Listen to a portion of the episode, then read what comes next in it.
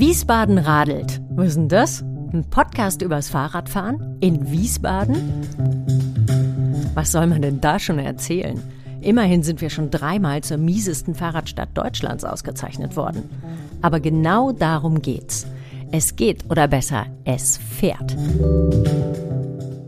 Ich bin Nico Lange und ich bin der Überzeugung, dass man auch in dieser Stadt Fahrrad fahren kann und dass es nicht nur super nachhaltig, sondern auch super cool ist.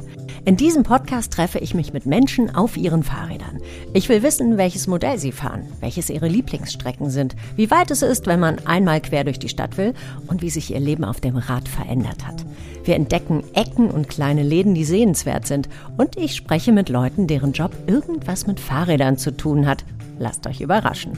Ein Podcast mit tollen Geschichten über Menschen dieser Stadt, über Kleinode, Radwege und der Chance, Neues zu entdecken. Jeden Freitag gibt's eine neue Folge mit spannenden Geschichten und dem Wochenendtipp für euren Ausflug. Also dann, viel Spaß bei Wiesbaden Radelt.